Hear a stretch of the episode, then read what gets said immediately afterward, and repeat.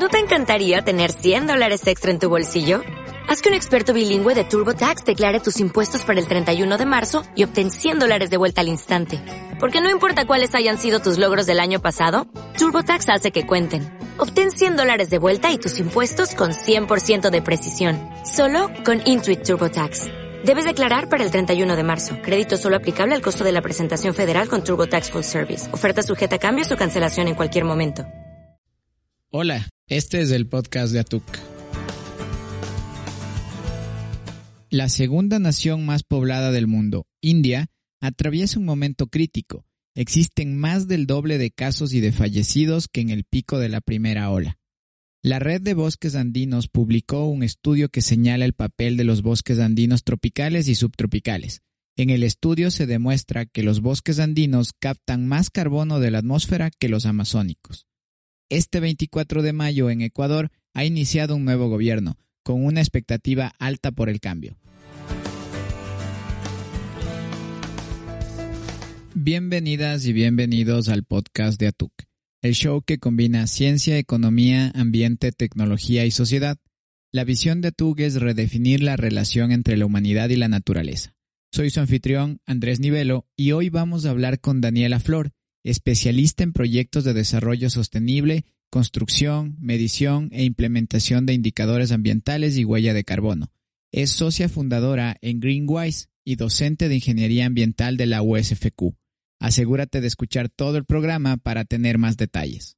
Nuestra invitada de hoy es Daniela Flor. Ella es máster de Ciencias de Ingeniería de Sistemas Ambientales con una experiencia extensa en proyectos de desarrollo sostenible, construcción, medición e implementación de indicadores ambientales, huella de carbono, huella hídrica y análisis de ciclo de vida de proyectos ambientales. Daniela está apasionada por la sostenibilidad. Hoy va a compartirnos un poco más de su amplia trayectoria y conocimiento. Hola Daniela, muchas gracias por estar aquí. Hola, hola Andrés, muchas gracias por la invitación a este espacio. Genial. Daniela, cuéntanos un poco más de ti, por favor. ¿De dónde eres? ¿A qué te dedicas? ¿Cuál es tu experticia?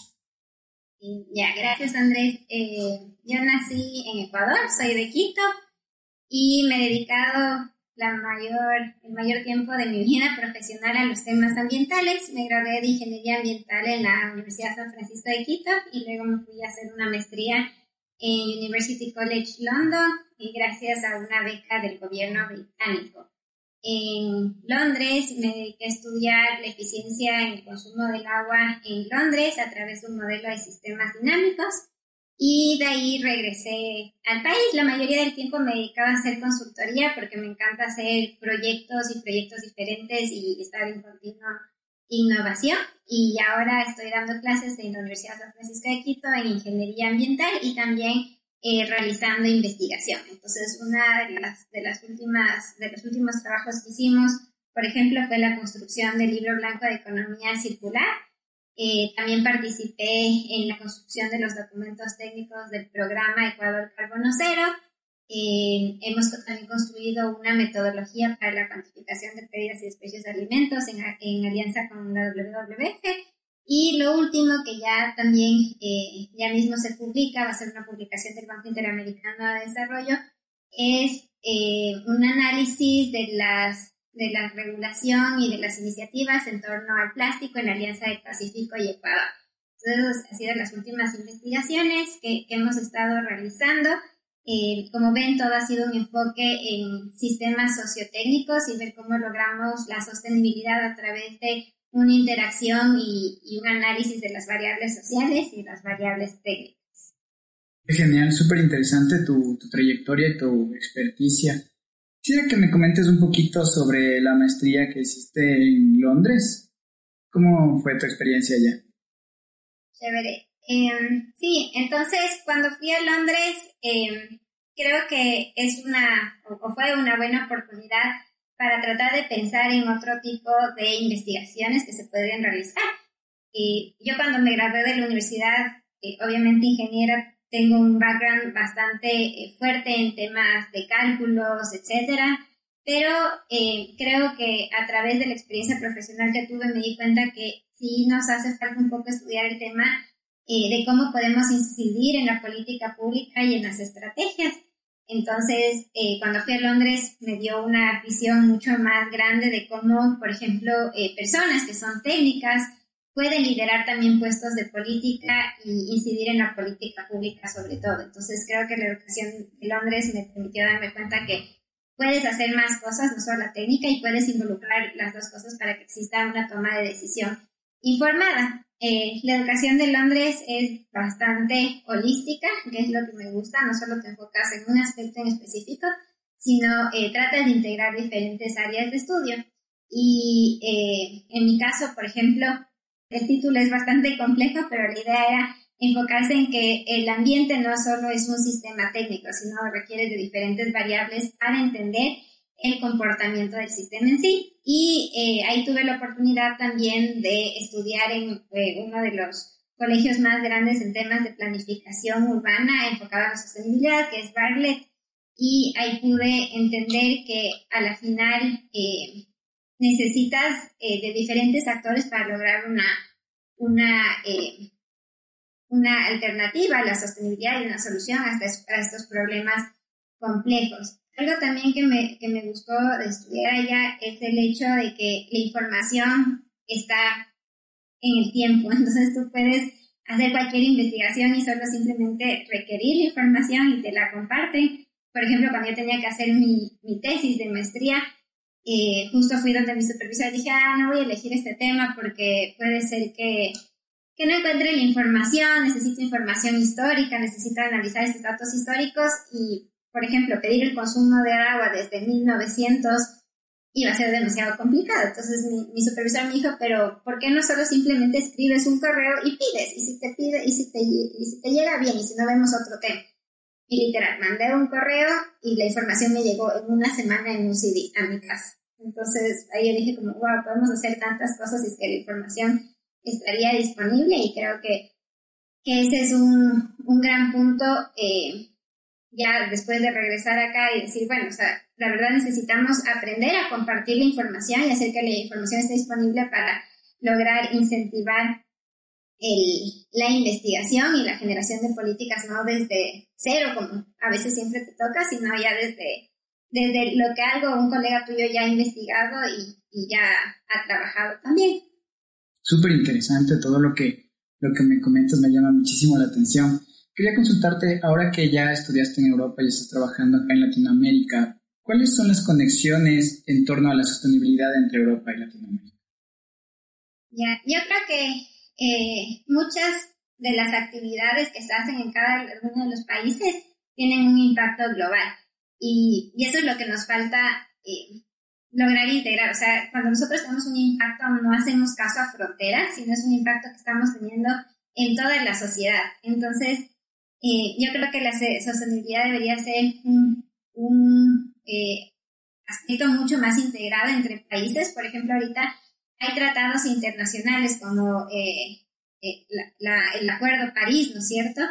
Eh, que a la final requiere de un esfuerzo conjunto. Entonces, para nosotros lograr una meta común tenemos que aprender a trabajar juntos. Y uno de los problemas, por ejemplo, en el Acuerdo París es que eh, muchos de los países dicen, bueno, o sea, eh, a la final los países que solo tienen dinero tienen que enfocarse a estrategias mucho más, eh, mucho más estrictas y los países que aún se siguen desarrollando deberían enfocarse a iniciativas un poco más flexibles.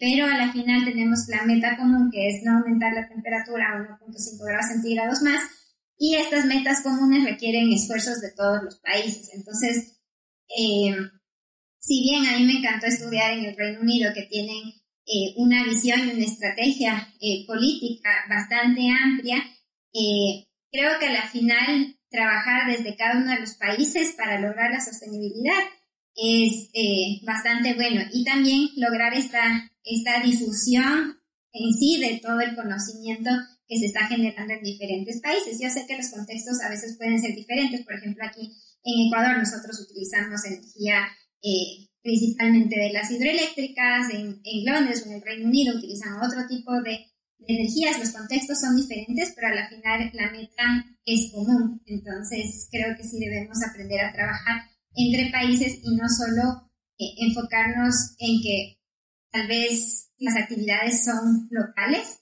sino más bien enfocarnos a estos impactos globales que puede tener el ser humano. Perfecto, súper interesante porque pensando en esta meta que deberíamos tener global, ¿no? Entre todos, eh, ¿cuáles son los retos en torno a la gestión del medio ambiente en Latinoamérica y Ecuador como para acercarnos más hacia allá? Ya, entonces, uno de los retos y que, bueno, son varios movimientos ambientales que han llegado hasta este punto, ¿no es cierto? Entonces, eh, es chévere a veces estudiar de la historia y de cómo nació el movimiento ambiental para lograr entender en dónde estamos.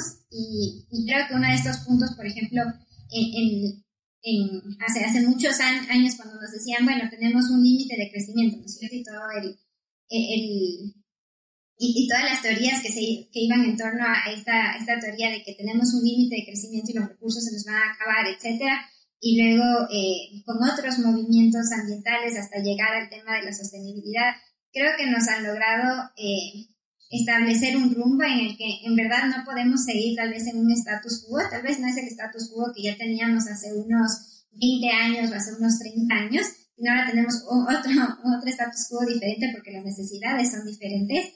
Entonces creo que uno de los puntos claves para tratar de acercarnos a, esta relación mucho más armoniosa con, nuestro entorno, no solo la naturaleza animal, etcétera, sino con nuestro entorno en general, que ya también vienen a ser nuestros pares, los seres humanos, etcétera. Creo que es eh, este respeto a no consumir más de lo que debemos consumir.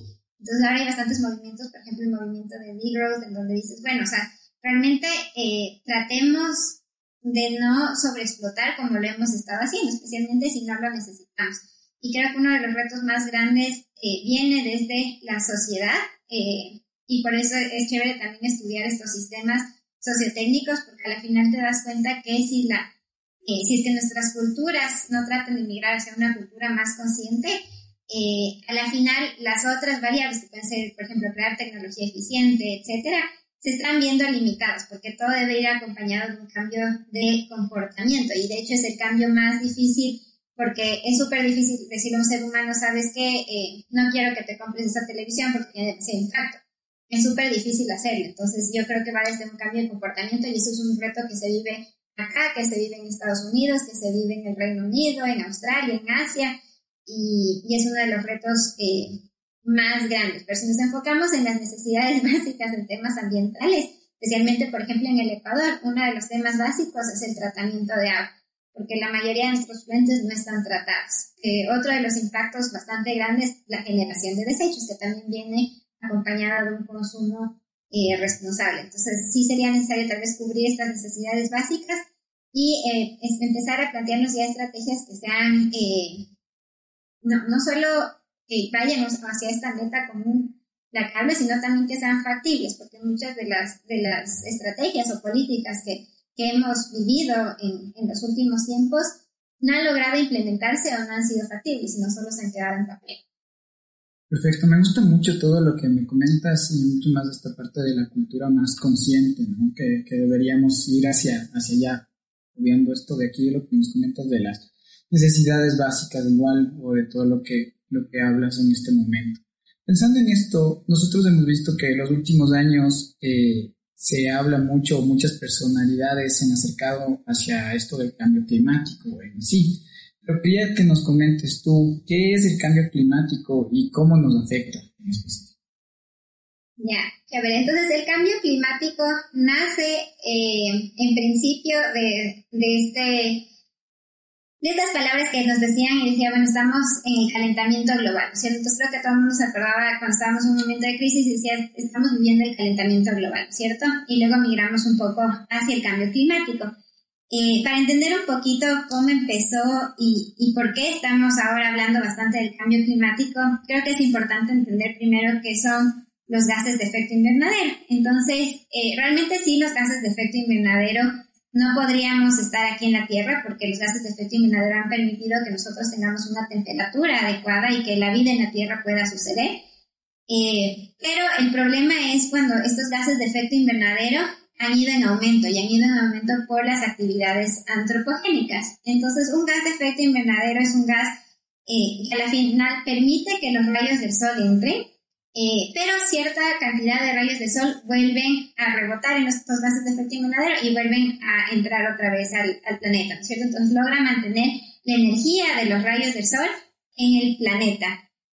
Pero ¿qué pasa cuando aumentamos los gases de efecto invernadero? Muchos más de estos rayos que están entrando al planeta se siguen quedando en el planeta y esta energía hace que la temperatura aumente. Entonces de ahí vino, el, el tema calentamiento global en donde decimos, bueno, la temperatura a nivel global está aumentando, pero el calentamiento global, esta palabra ya no está siendo tan, estas palabras ya no están siendo tan utilizadas, porque al final se dieron cuenta que había ciertos lugares del mundo en donde no tenían un calentamiento global, sino más bien tenían temperaturas bastante bajas. Y la gente empezó a apreciar y dijo, bueno, o sea, ¿por qué me están hablando de calentamiento global si es que las temperaturas están bajas? O sea, no creo en este tema del calentamiento global.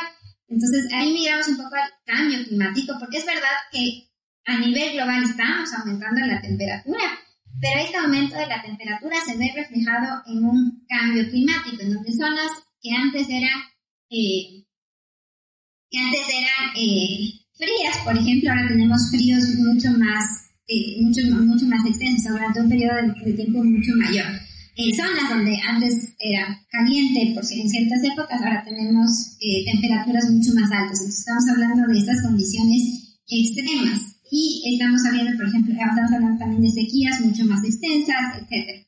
Entonces, ya enfocándonos un poco en este tema de calentamiento global y el cambio climático, eh, primero, tal vez uno de los efectos bastante importantes eh, es el tema de la biodiversidad, como un grado centígrado más, un grado centígrado más afecta a la biodiversidad.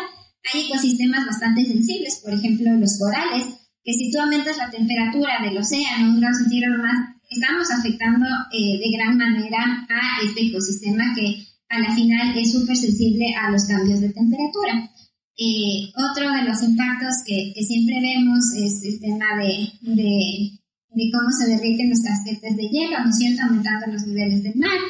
Eh, algunos de los, de los efectos también, por ejemplo, en temas de salud, es que la malaria o el dengue, que antes estaban solo en una zona altitudinal, eh, ahora con el cambio climático pueden estar en otras zonas. Entonces, enfermedades que capaz antes no las veíamos en ciertos lugares, ahora las vamos a ver por el cambio climático. Otro de los impactos bastante grandes es el, el, tema de la seguridad alimentaria, porque como dije, el cambio climático también puede hacer que las sequías sean eh, tenga un tiempo mayor, ¿no es cierto? Entonces esto afecta también a los sistemas agrícolas y eh, otro de los impactos también es en la escasez del agua, porque el ciclo hídrico también se ve afectado por los cambios de temperatura. Súper importante lo que me comentas. Pensando en todo esto, quería hacerte la pregunta, ¿qué está haciendo Ecuador con respecto al cambio climático? Ya, entonces Ecuador, uno de los fuertes y, de lo que ha venido haciendo en, en estos últimos años es eh, un gran trabajo en reducción de la deforestación.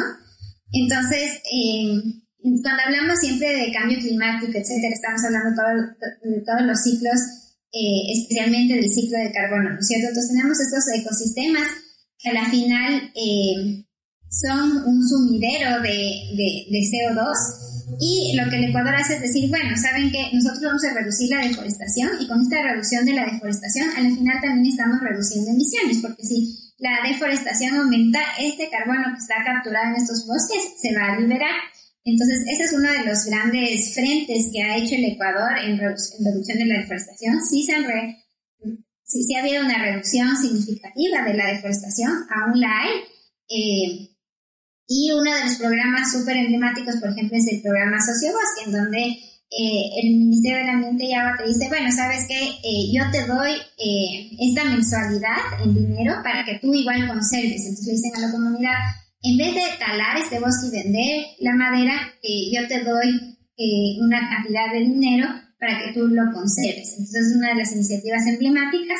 Pero, por ejemplo, ahora en el Acuerdo París y a través de las NDCs, que son las contribuciones nacionales determinadas, el Ecuador también está comprometido a otras iniciativas. Una de estas, por ejemplo, es el cambio de la matriz energética, que es aumentar eh, la cantidad de hidroeléctricas para reducir el consumo, la dependencia del, combustible fósil y así también reducir las emisiones. Eh, Aquí eh, es importante mencionar que, por ejemplo, el factor de la emisión de la energía eléctrica, que es cuántas emisiones nosotros estamos teniendo de CO2 equivalente a la atmósfera, ha ido, ha ido reduciendo con el tiempo. Entonces, por ejemplo, hace unos 10 años nuestro factor de emisión era 400 gramos de CO2 equivalente por cada kilovatio hora consumido y ahora tenemos un factor de emisión de 189. Entonces vemos que eh, sí estamos reduciendo este factor de emisión, pero realmente para las iniciativas eh, del Acuerdo París o para llegar a esta meta del Acuerdo París aún necesitamos reducir este factor de emisión eh, mucho más. Algo también que se planteó el Ecuador es iniciativas en temas de eficiencia, especialmente en la industria del cemento, que sabemos que tienen grandes emisiones de gases de efecto invernadero, y otra que, que es la conocida eh, del anterior gobierno, que era todo el tema de cambio de las cocinas a gas por cocinas de inducción para reducir también eh, las emisiones por el uso del GLP. Genial, perfecto. Muchísimas gracias. Daniela, como siempre comento, vamos a tener otro episodio adicional contigo porque hasta el momento está súper interesante. Quería preguntarte, porque hablábamos al principio que tu pasión es la sostenibilidad. ¿Crees que esa pasión te ha inspirado en tu trabajo profesional?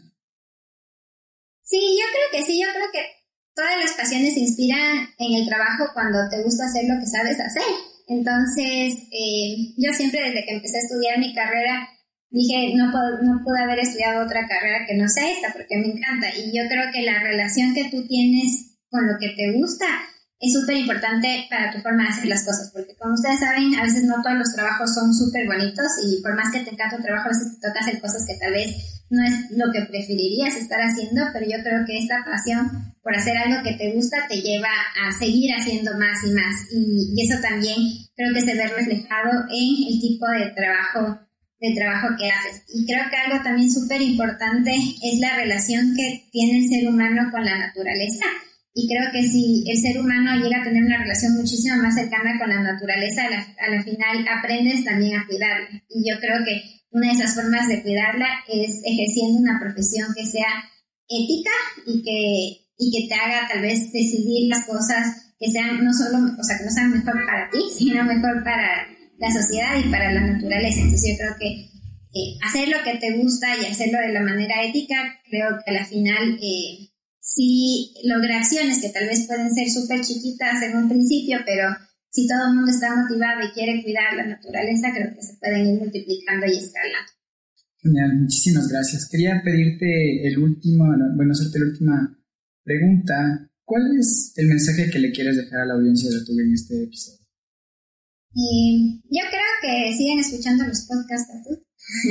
Eh, pero algo súper importante y lo que me gusta es que eh, a la final creo que estos espacios logran eh, transmitir nuevo conocimiento que capaz, no, no nuevo porque se está generando nuevo conocimiento, sino conocimiento que tal vez personas de diferentes áreas puedan escucharlo y aprender. Entonces yo creo que uno de los, de los consejos o de las recomendaciones es que sigan tal vez aprendiendo, eh, porque el conocimiento que tú sabes ahora puede ser que no sea el conocimiento que necesitas mañana. Entonces creo que esta habilidad del aprendizaje continuo es súper importante y yo creo que una de las formas de transmitir y conocer son estos espacios de podcast, pero también eh, seguir siempre leyendo. Creo que una sociedad informada es una sociedad que tiene un montón de fortalezas, entonces mi consejo sería siempre seguir aprendiendo y nunca quedarte con el conocimiento que sabes porque el conocimiento cambia todos los días. Muchas gracias Daniela por el mensaje, me encanta y gracias por aceptar la invitación para el podcast de TUC. Gracias Andrés.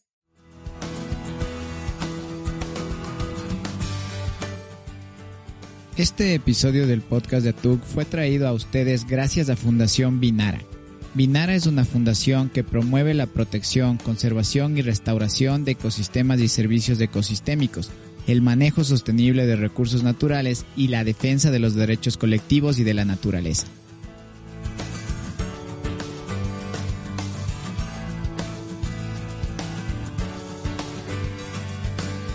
Estos son algunos mensajes clave que aprendimos el día de hoy en el podcast de Atuk.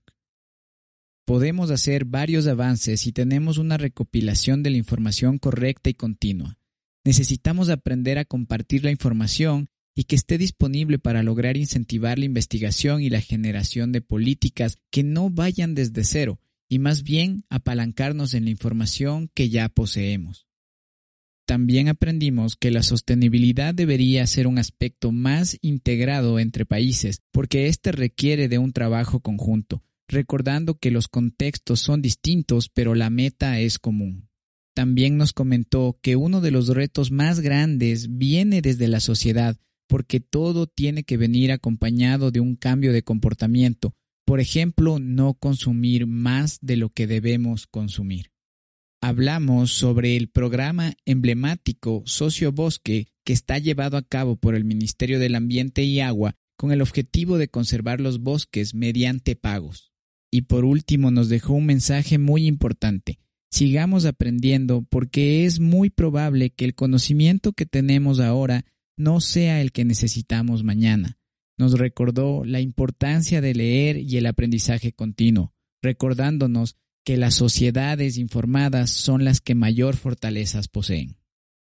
En nuestro próximo episodio del podcast de ATUC conversaremos acerca de los diferentes proyectos, herramientas y normativas que está desarrollando el Ecuador para combatir el cambio climático. Ya puedes suscribirte al podcast de ATUC. Estamos en iBox, Spotify, SoundCloud, Apple Podcasts, Google Podcasts. Haz clic en los links en la descripción de este episodio.